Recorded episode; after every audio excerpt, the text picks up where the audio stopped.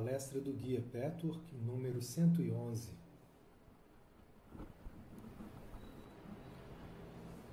Primeiro de fevereiro de 1963. Substância da alma. Lidando com as exigências. Saudações, queridíssimos amigos. Sejam bem-vindos. Bênçãos para todos. Essa noite gostaria de falar primeiramente sobre a alma saudável em comparação com a alma doente, de um novo aspecto, do ponto de vista espiritual. Isso pode ajudar vocês a obter um entendimento maior e mais profundo para dar continuidade ao seu desenvolvimento e crescimento interior. Quando uma nova criança entra nessa terra, a matéria de sua alma é muito maleável, muito tenra.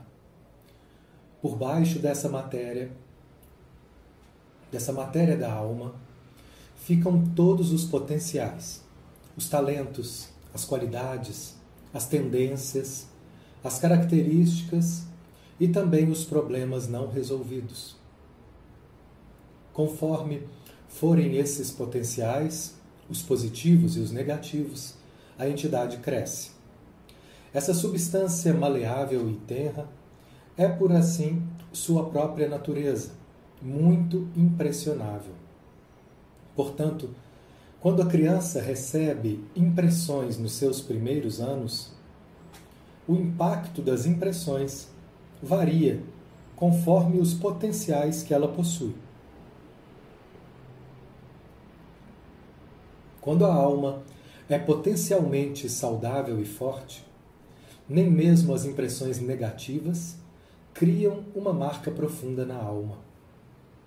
A experiência é registrada e tratada mediante a assimilação, de acordo com seu significado real, de modo que a personalidade aprende e cresce com a experiência, independentemente de ter sido um episódio feliz ou infeliz.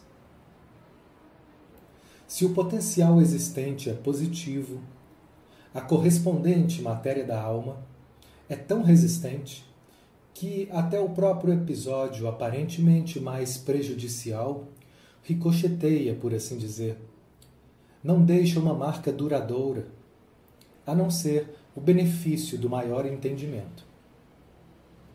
Mas quando o potencial existente é de problemas não resolvidos, a matéria da alma nessas áreas tem tão pouca resistência que as impressões formam profundos entalhes e ficam impregnadas na substância da alma. Se vocês relembrarem minhas explicações sobre como são formadas as imagens, será mais fácil visualizar o que estou dizendo. Essa visualização pode ser de ajuda inestimável nos momentos em que vocês olham lucidamente para o seu interior. Quando uma impressão é conservada por, por causa da falta de resistência da matéria da alma, todo o mecanismo de vocês funciona de acordo com essa impressão, muito além do seu valor real. Como vocês sabem, o episódio isolado é generalizado e, dessa forma, falsificado. Assim, é colocado em movimento um padrão destrutivo, que a razão é incapaz de impedir, enquanto a impressão fica impregnada na matéria da alma e o entalhe não é reduzido. Isso acontece por meio da atividade de cura, como o encontro de si mesmo em que vocês estão empenhados. Falamos de flexibilidade em oposição à rigidez. A flexibilidade é o resultado da substância da alma resistente, elástica, saudável. Quanto à rigidez, existem dois tipos. Por enquanto, esse fato foi desconsiderado. Mas agora será muito proveitoso para vocês determinarem a diferença uma espécie baseia nas seguintes circunstâncias. quando a alma é constantemente exposta a essas é, impressões, quando a alma é constantemente imposta a essas impressões profundas, que não podem ser assimiladas e que, portanto, formam entalhes, permitindo que as marcas fiquem impregnadas na substância da alma, o efeito sobre a personalidade é forte. Circunstâncias desfavoráveis geram sofrimento que ultrapassa em muito seu valor real. Assim, a alma sofre mais do que deveria sofrer. Até as impressões favoráveis provocam exaustão. Talvez vocês tenham observado que, quando ficam muito animados com acontecimentos bons, o efeito é de ruptura. Vocês não conseguem assimilar a experiência.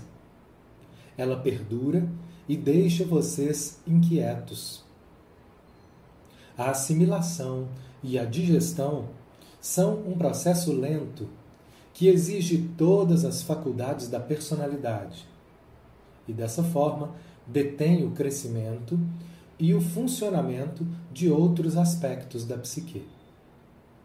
Em outras palavras, para lidar com uma experiência que normalmente exigiria apenas uma determinada dose de força, faculdades, atenção, e investimento, deixando parte de todas essas forças livres para lidar com outros aspectos da vida e do ser, todas as forças interiores são exigidas para tratar de um acontecimento relativamente sem importância.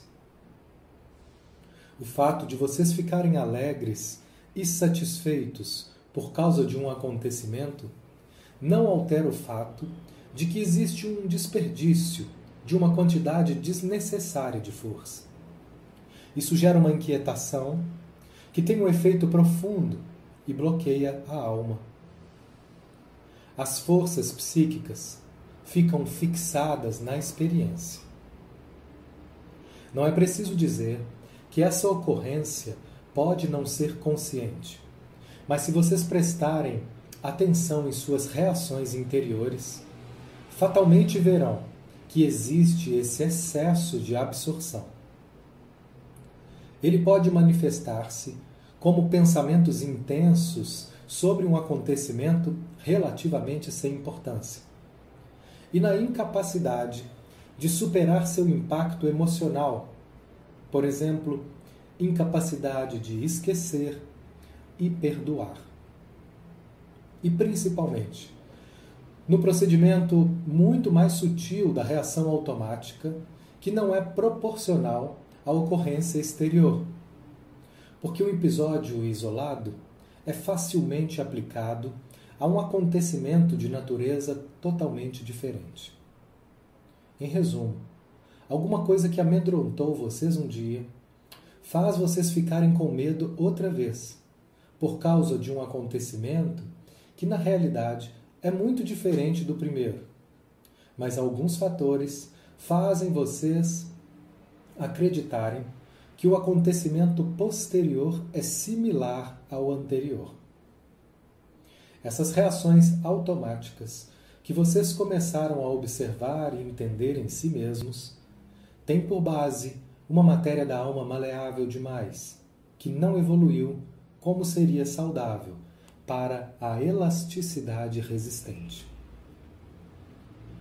Como tudo isso é doloroso, consciente ou inconscientemente, e como o efeito é inevitavelmente prejudicial, a psique busca um remédio. Esses remédios que o inconsciente busca são muitas vezes mais destrutivos que o mal original, como é o caso, por exemplo, das pseudo-soluções. O falso remédio, nesse caso, é uma parede artificial, protetora, levantada para impedir esse constante impacto pesado. Os dolorosos entalhes na substância da alma, que são percebidos como excesso de sensibilidade. A parede é dura e quebradiça. Ela impede o sentimento e a experiência e provoca um dos tipos de rigidez.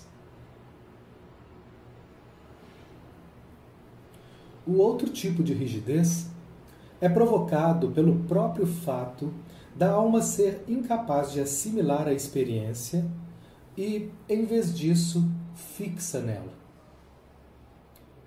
Quando os entalhes da alma são tão profundos que a pessoa não consegue superá-los, o resultado é que a absorção, com a experiência, deixa de fora importantes fatores da realidade. A pessoa vê e avalia apenas aquilo que parece incomodar ou perturbar, mas desconsidera outros fatores que são importantes para entender por completo o episódio. Essa perspectiva limitada ou avaliação subjetiva é inevitável quando a alma sofre indevidamente. E esse sofrimento impossibilita uma visão mais ampla e verdadeira. Essa unilateralidade e incapacidade de ter outra percepção constituem o segundo tipo de rigidez.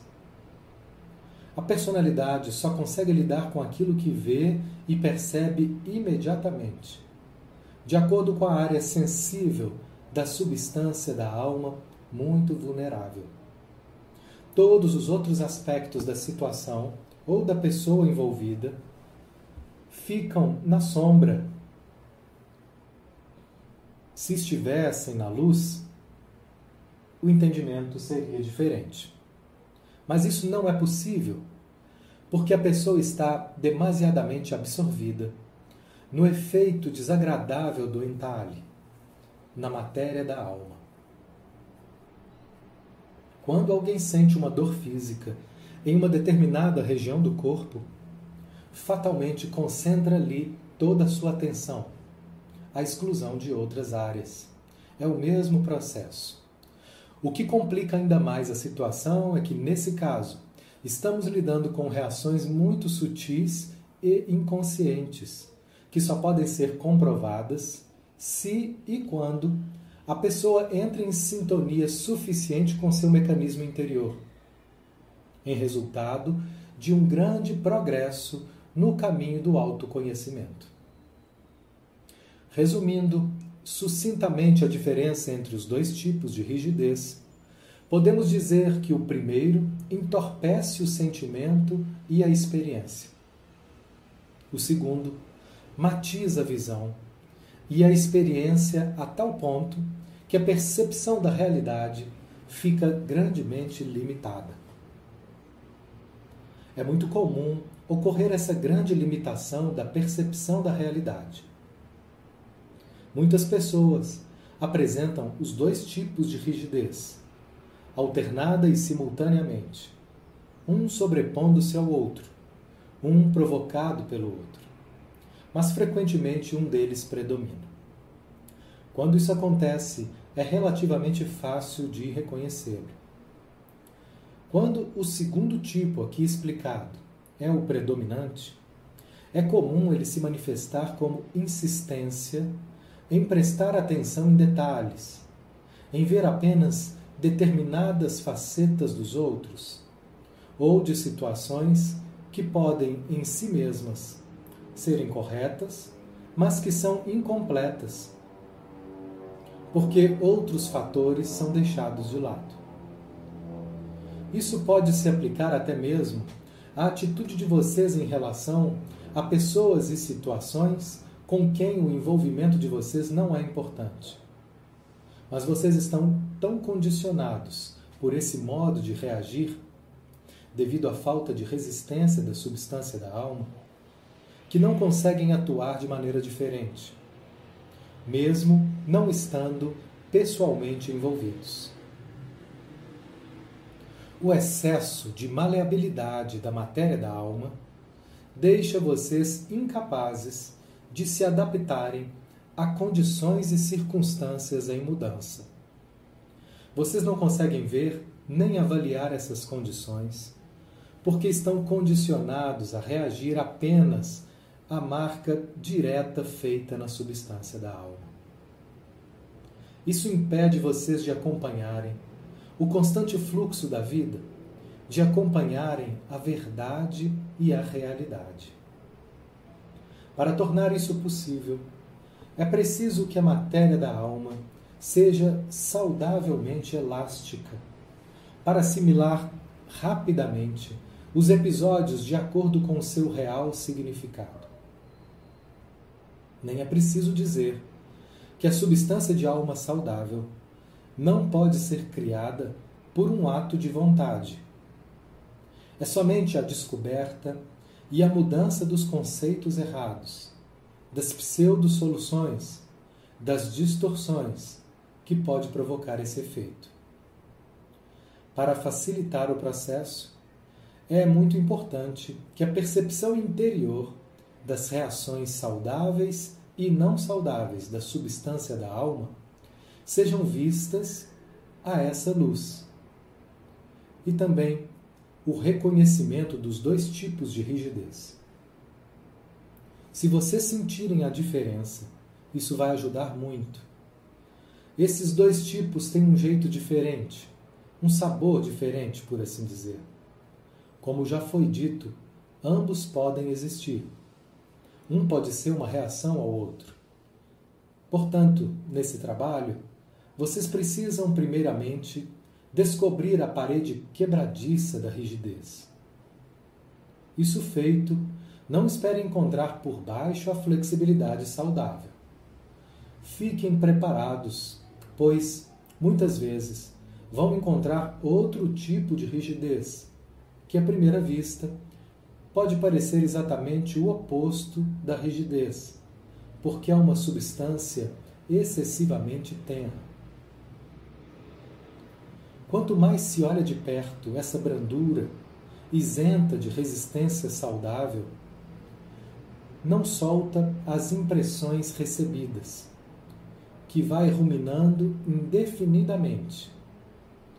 É persistentemente influenciada e regida por aquilo que já deveria ser obsoleto, e dessa forma passa a ser rígido. A verdade, em exagero, gera a não-verdade nos dois sentidos. Isso se aplica a tudo e já foi discutido muitas vezes em muitos casos. Aqui também, o excesso de resistência, a parede quebradiça, pseudo-protetora, tem efeitos semelhantes ao da resistência muito pequena, excesso de maleabilidade da substância da alma. Como vocês podem atender às exigências da vida se estiverem fora da realidade? Como vocês poderão estar dentro da realidade se existir um desses dois tipos de rigidez? Como vocês poderão se adaptar às constantes mutações da vida, avaliar com objetividade, ter uma percepção correta. Nada disso é possível. Se a substância da alma for tão sujeita a receber marcas que uma impressão de importância passageira para vocês, de importância menor, fica impregnada e determina suas reações em relação a acontecimentos futuros, distorcendo a relação entre o acontecimento e as reações de vocês.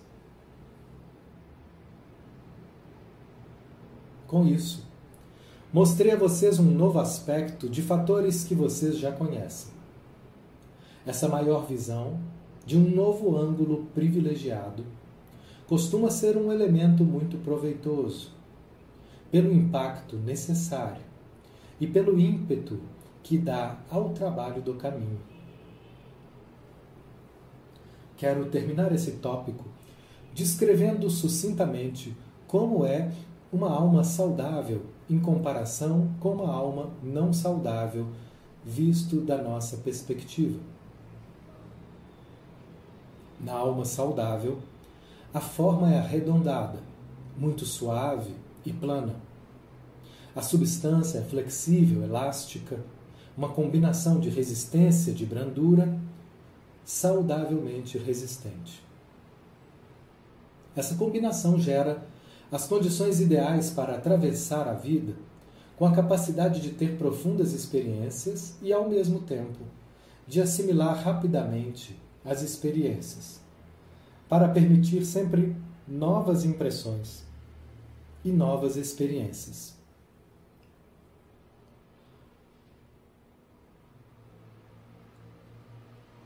Ao contrário, na alma não saudável, a forma é protuberante, desigual, com saliências endurecidas como crostas. A substância sem crostas, como eu disse, é tão maleável que fica grudenta e pastosa, conservando todas as marcas, incapaz de se livrar delas. No decorrer do seu trabalho, muitos de vocês já tiveram um vislumbre mesmo que apenas vago, da artificialidade de todas as reações doentias. Elas são muito mais difíceis de manter e de levar até o fim do que as reações naturais. Quando há esse insight, embora seja muito raro no começo, trata-se de um passo decisivo do crescimento e do autoconhecimento. Pois nesse momento vocês entendem como são trabalhosas as pseudo-proteções e pseudo-soluções, e como é muito mais fácil, mais confiável, mais seguro deixar o seu ser natural guiá-los pela vida. Não se deve confundir isso com seguir a linha de menor resistência e ceder aos instintos destrutivos antes de vocês atingirem determinados níveis de reconhecimento interior, essa afirmação poderia ser facilmente mal interpretada. Mas uma vez atingido esses níveis, pelo progresso constante e pelo crescimento natural que o trabalho perseverante fatalmente acaba trazendo, vocês entendem e sentem para todo sempre a certeza dessa verdade que as pseudo-soluções exigem um grande esforço e consomem energia, enquanto viver o eu real é seguro e fácil. Digo isso outra vez porque noto uma tendência de desconsiderar a importância desses vislumbres. Peço que reflitam sobre eles.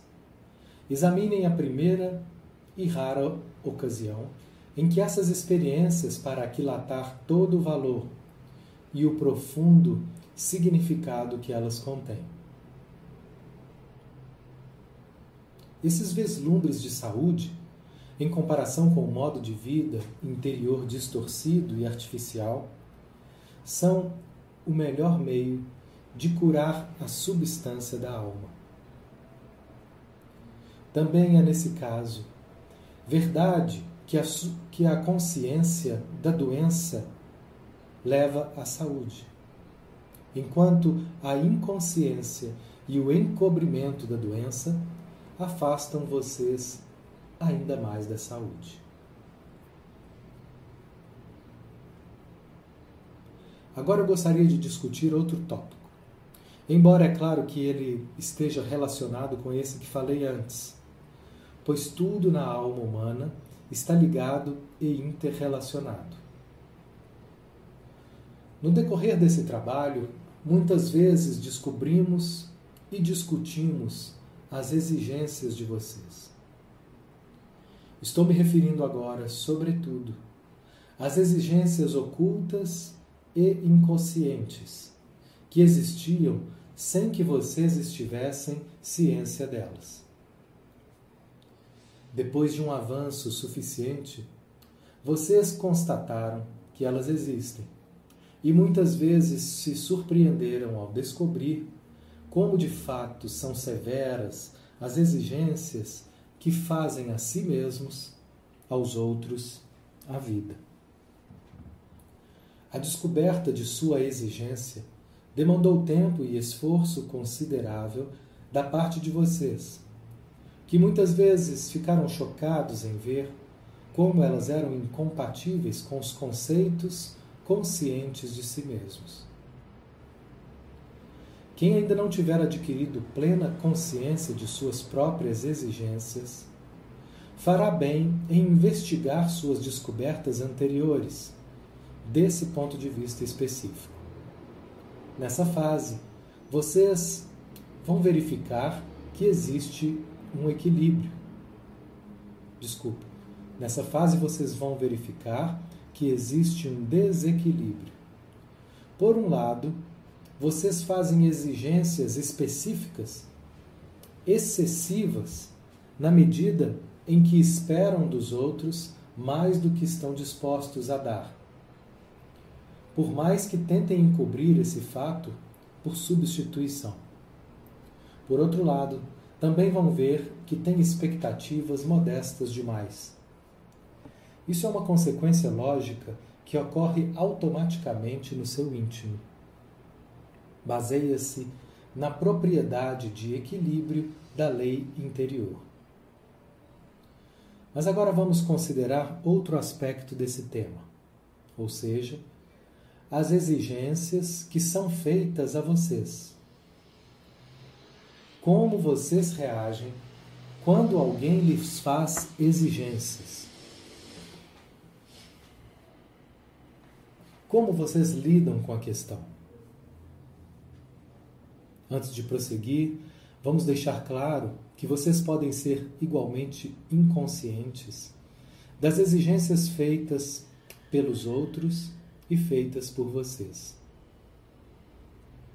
O fato de vocês não terem ciência das exigências feitas a vocês não elimina o efeito delas sobre vocês, nem o seu modo especial e interior de lidar com elas. Sem dúvida vocês reagem vigorosamente a essas exigências. Mesmo que conscientemente nunca saibam disso. Isso requer a consciência ampliada, que é desenvolvida em um caminho como o nosso, que finalmente torna vocês capazes de ter consciência do que, de que os outros estão fazendo exigências a vocês e, em seguida, quais são as suas verdadeiras reações a essas exigências. O conselho que dou a vocês, meus amigos, que trabalham com esse estudo intenso para dedicar alguma atenção a esse tema, é que examine suas associações e relacionamentos desse ponto de vista específico. Quando vocês estabelecem esse fato, que nesse ou naquele ponto vocês acham que estão fazendo uma exigência a vocês, e a reação de vocês é esta ou aquela, vocês podem dar um passo além. Vou mostrar o caminho, embora naturalmente não seja possível dar esses passos posteriores antes de haver uma consciência nítida das suas exigências aos outros e das exigências dos outros a vocês, bem como a sua verdadeira reação a elas. Para entender suas reações, é importante entendê-las também do ponto de vista da primeira parte dessa palestra. Quando a substância da alma é demasiadamente impressionável, quando vocês indevidamente retêm impressões, nesse caso, as correntes de exigência de outros a vocês, quando vocês não conseguem assimilar, avaliar e aceitar saudavelmente o efeito que os outros exercem sobre vocês, é então que as exigências deles têm esse efeito indevido. Ou vocês interpretam algo que não é uma exigência como se fosse, o que desencadeia uma defesa interna, ou vocês podem ter a tendência a ceder às exigências mais imaturas e injustificadas dos outros, pois, caso contrário, se sentiriam culpados ou temeriam consequências desagradáveis. Nas duas hipóteses, o resultado inevitável é ressentimento, rebeldia, hostilidade. Tudo isso não pode ser consciente no momento. A existência dessas emoções pode não ser associada ao fato de vocês reagirem de uma determinada maneira às exigências feitas. Inconscientemente, é comum vocês terem tanto medo das exigências ou da sua própria compulsão em ceder a elas, tanto medo do que poderia acontecer se vocês não cedessem, que vocês montam uma defesa. Muitas vezes é como se soasse um alarme interior sempre que alguém faz uma exigência real ou imaginária a vocês. A culpa e o medo não permitem que vocês tomem ciência desse processo, para então investigá-lo com as faculdades da razão.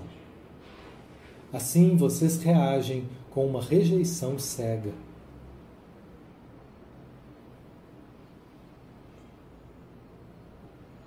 Essa rejeição não é tanto contra a própria exigência, mas sim contra a tentação e a compulsão a ceder a ela, contra a sua incapacidade de discriminar. Manter a situação oculta torna ainda menos possível usar de discriminação. Mas também falta a falta de confiança torna vocês incapazes de determinar e diferenciar. Essa confiança, por sua vez, só pode ser adquirida quando vocês estabelecem uma integridade que, em algum lugar, de alguma forma, não fica comprometida. Para voltar ao assunto da substância de alma inelástica, a suscetibilidade demasiada a deixar-se influenciar cria tal aversão a lidar com os impactos que vêm do exterior que os influxos externos são cortados. Assim, não pode haver intercomunicação saudável. A sua resposta às exigências dos outros pode deixar vocês tão assustados a ponto de fugir, em maior ou menor grau, de relacionamentos significativos. Quando discutimos, uma vez após outra, o medo do envolvimento, é muito importante perceber que esse medo não existe apenas por causa do medo da mágoa e da decepção, mas também do medo de precisar de lidar com as exigências dos outros.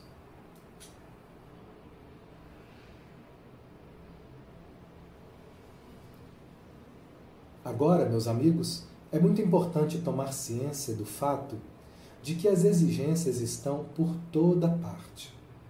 Quanto mais vocês se envolvem, mais exigências existem. Quando vocês pensarem nelas tranquilamente, depois dessa tomada de consciência, vão ver que em alguns casos as exigências dos outros são exageradas e infantis. Em outros casos, são apenas parte da comunicação e do relacionamento humano. E o medo e a recusa de vocês não se justificam. Isso indica uma exigência excessiva da parte de vocês. Querer a vantagem de uma comunicação estreita sem dar, na verdadeira acepção da palavra, embora talvez dando em excesso em outro nível, o que desequilibra o relacionamento todo. Como a outra pessoa recebe aquilo que na realidade não pediu, internamente, suas exigências ficam mais prementes e vocês ficam com mais sentimentos de culpa e ressentimento. Sempre que esse conhecimento não for suficiente para dar liberdade a vocês, para lidar com as exigências que lhes são feitas, a chave é sempre o fato de vocês não terem reconhecido em que aspecto fazem exigências excessivas. Talvez em outra área, fora do, fora do campo de visão, ou para a qual vocês encontram uma, uma explicação e racionalização. Sempre que não puderem lidar com as exigências dos outros, estabelecer esse fato, por mais importante que seja, não é suficiente.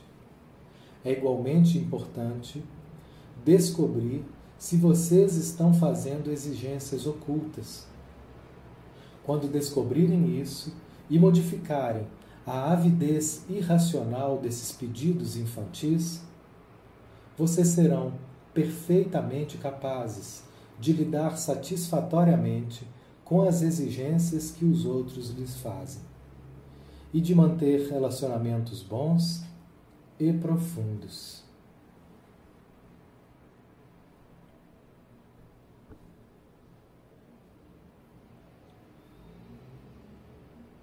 Que essas palavras possam ajudar a aprofundar e ampliar o entendimento de vocês. Ofereço a vocês meu amor, minha ajuda.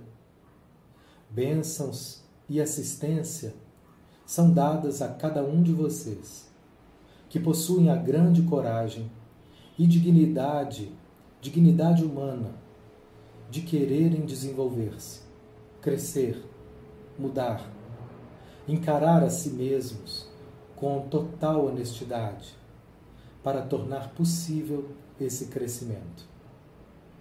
A dignidade está em levar adiante esse esforço, a despeito do custo de encarar os aspectos negativos e de abalar a imagem ideal de si mesmos.